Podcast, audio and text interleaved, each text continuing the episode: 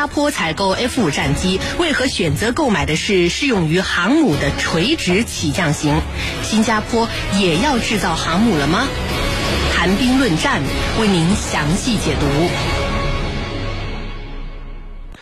来自美国国防部的最新消息，美国国务院呢正式决定向新加坡出售十二架 F 三五 B 型战斗机。美制 F 三五战机呢分为多个不同的型号，其中 F 三五 B 具备垂直起降功能。目前呢只有美国及意大利和英国采购了这个型号的战机，而他们采购 F 三五 B 呢无一例外的都是要装备在自己的航母或者两栖攻击舰上。新加坡空军目前装备有 F 十六 V 型及 F 十五 SG 型战机，是东南亚地区空军实力最强的国家。这次选择购买新型战机，为何选择的是适用于航母的垂直起降型 F 三五？难道新加坡也在寻求获得航母或者两栖攻击舰吗？我们和您一起来关注，袁教授。新加坡空军目前的装备水平和技战术水平啊，在东南亚国家里是最强大的，战机的先进性程度已经在东南亚地区成一个压倒性的优势了。为什么从五年前他就开始考察 F 三五战机？那么消息又传了这么久，他却直到现在才出手呢？请您先给居民朋友们来分析一下。好的。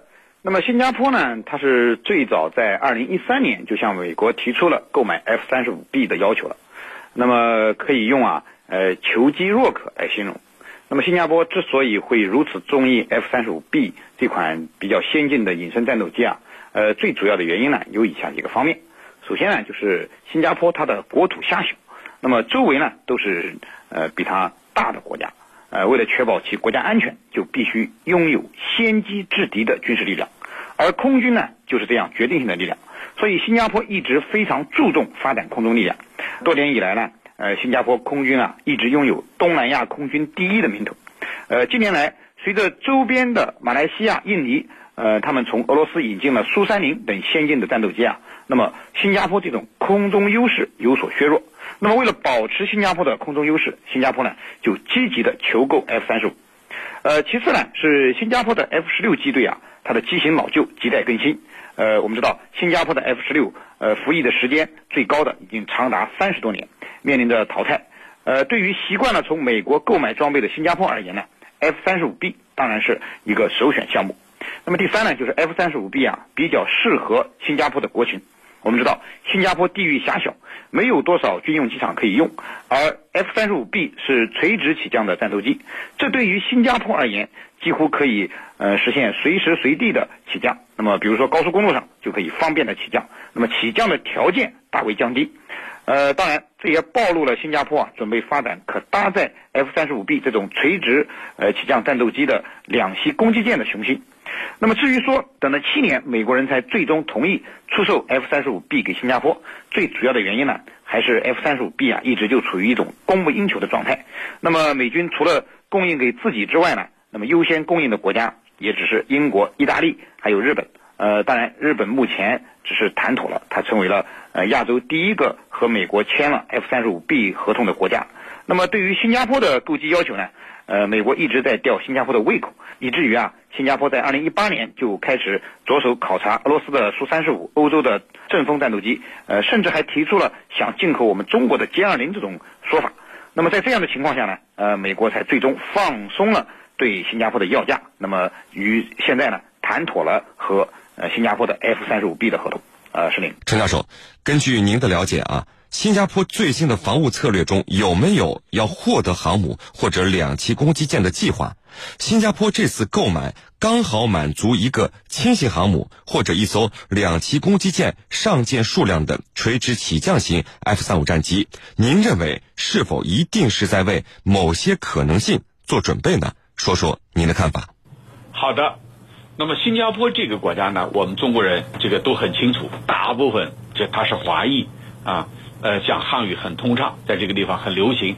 但是呢，新加坡有着和它国土面积完全不相称的军事实力。这句话怎么讲呢？就是尽管新加坡是一个弹丸之地，它很小，但是它的军事实力在整个东南亚地区可以说是名列前茅的。排在前面几位。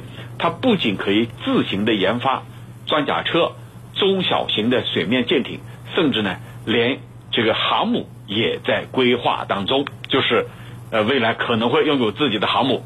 其实早在二零一六年的一次防务展上面，新加坡呀就展示了一款什么呢？叫坚韧幺六零的多功能支援舰。这个多功能支援舰呢，它是一百六十米的直通甲板，舰长呢是一百六十三点七米，它的排水量呢虽然不多啊，一点四五万吨，但是呢，这个它的未来的这个远景规划呀，它是值得期待的。呃，这种叫坚韧幺六零，它是总共有四层，最底层呢是一个巨大的坞舱，能够搭载 LCAC 级的气垫和各种各样的快艇，中间呢是这个车辆的仓库，再往上是机库，最顶端呢就是飞行的甲板。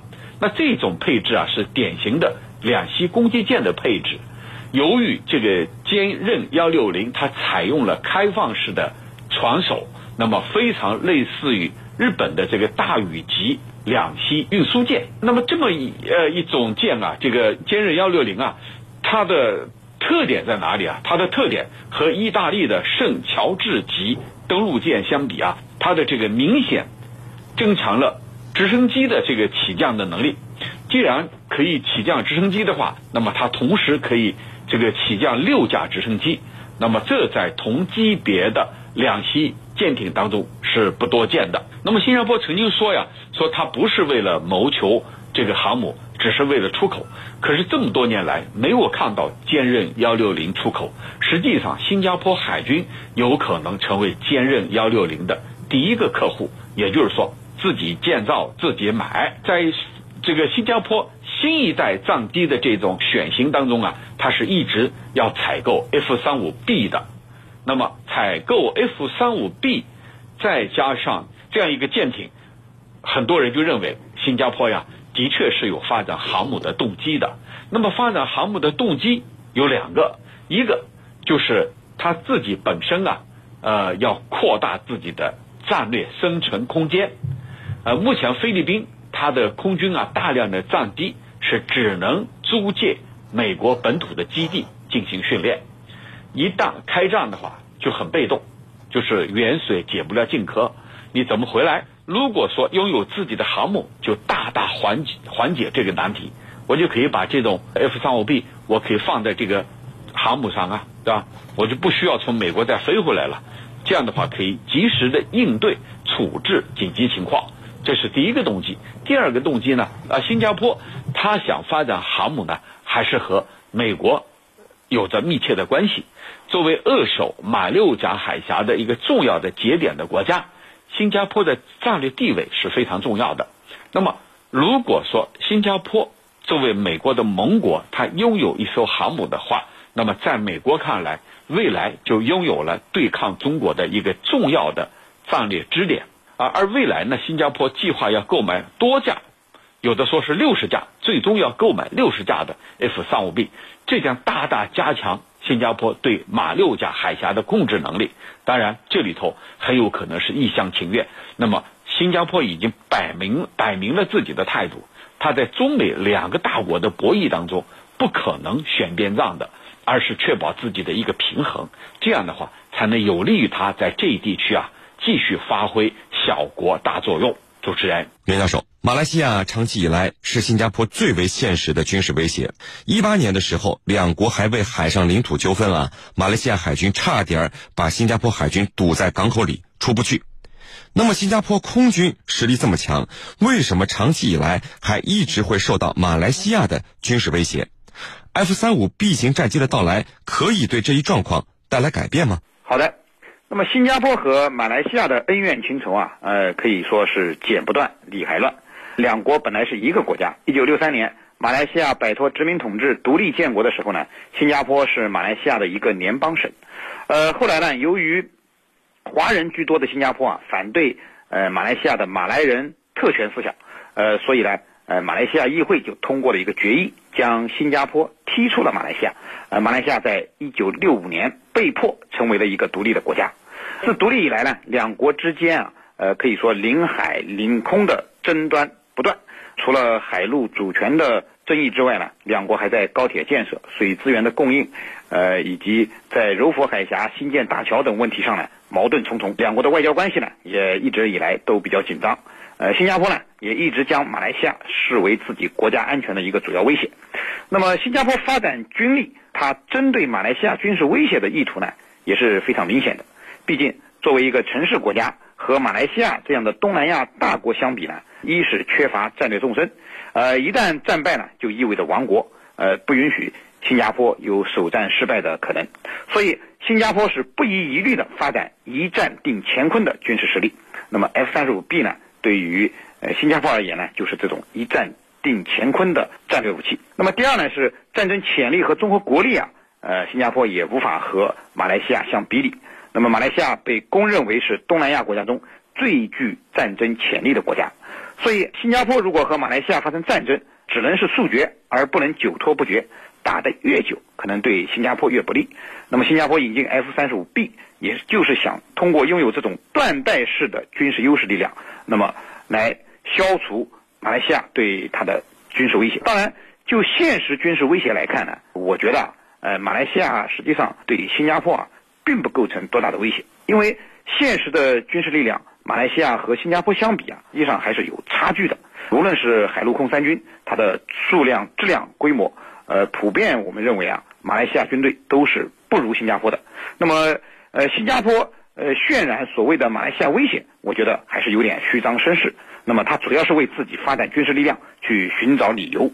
实际上，由于新加坡是美国的盟友，马来西亚即便是和新加坡有些海空域的争议，但是也不至于真正的出兵去打击新加坡。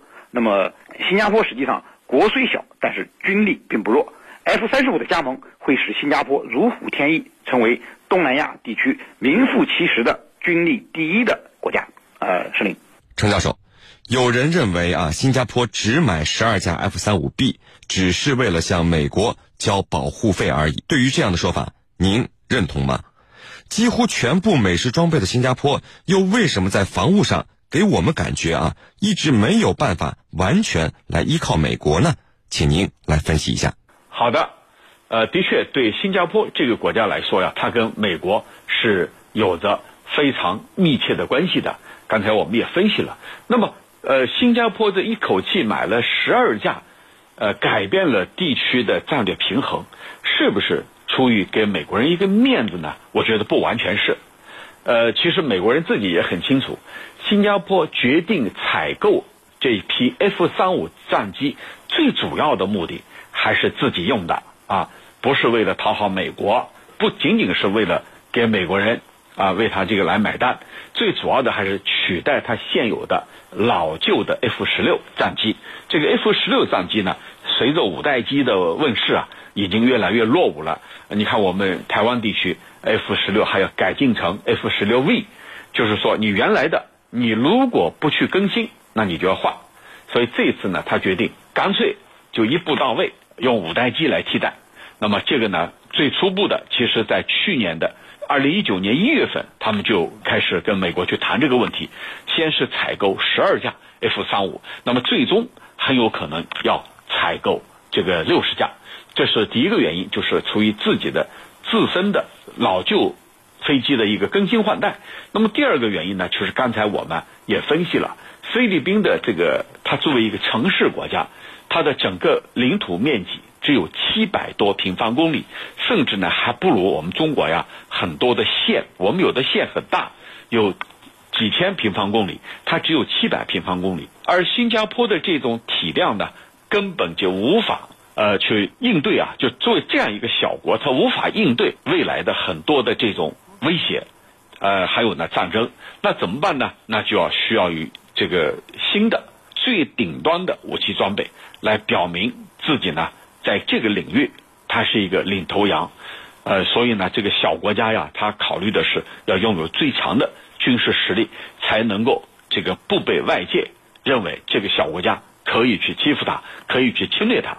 而新加坡这个国家呢，由于历史问题，它原来是从马来西亚分出来的，跟马来西亚呢是一直有着各种各样的矛盾的。这些矛盾呢，虽然说小不小，说大也不大，但是不管怎么说，这就让新加坡觉得未来还是面临很多的威胁的。那既然有威胁，我就要去应对威胁。如果拥有最先进的 F 三五，那在这一地区我是独此一家，而且我是一个老大。那么其他的国家对我肯定是会有所顾虑的。所以呢，新加坡购买美国的 F 三五啊，打破了这地区的平衡，让其他国家觉得，你有了 F 三五，我们也要购买类似的四代机、五代机。有的，你看马来西亚，他就准备寻求向俄罗斯购买苏三五。就是我不能被你甩得很远很远，我至少咱们要保持一个战略平衡。况且我们之间还有历史现实方面的诸多的矛盾。那么这是第二个。那么第三个呢，就是呃刚才讲的，就是跟美国保持一种密切的这种同盟关系。的确，对小国家来说呀，虽然它不会是刻意选边站，但是呢，它会给外界释放出一个信号，就是我跟某些大国有着密切的合作。你像新加坡，他把他的训练基地放在美国，这就是一个信号，就是我有我的背后的是有美国在支撑的。同时呢，刻意在美国购买这么多的先进的五代机，那未来啊，这一地区，那肯定就明白了啊，你新加坡你是美国的盟友，你是跟美国走在一起的。那这里头的信号啊，的确是新加坡要达到的，就通过这种军购，通过这种采购。来提升他们之间的这种合作关系。主持人，好的，非常感谢我们的两位军事评论员为我们带来的精彩解读，谢谢两位。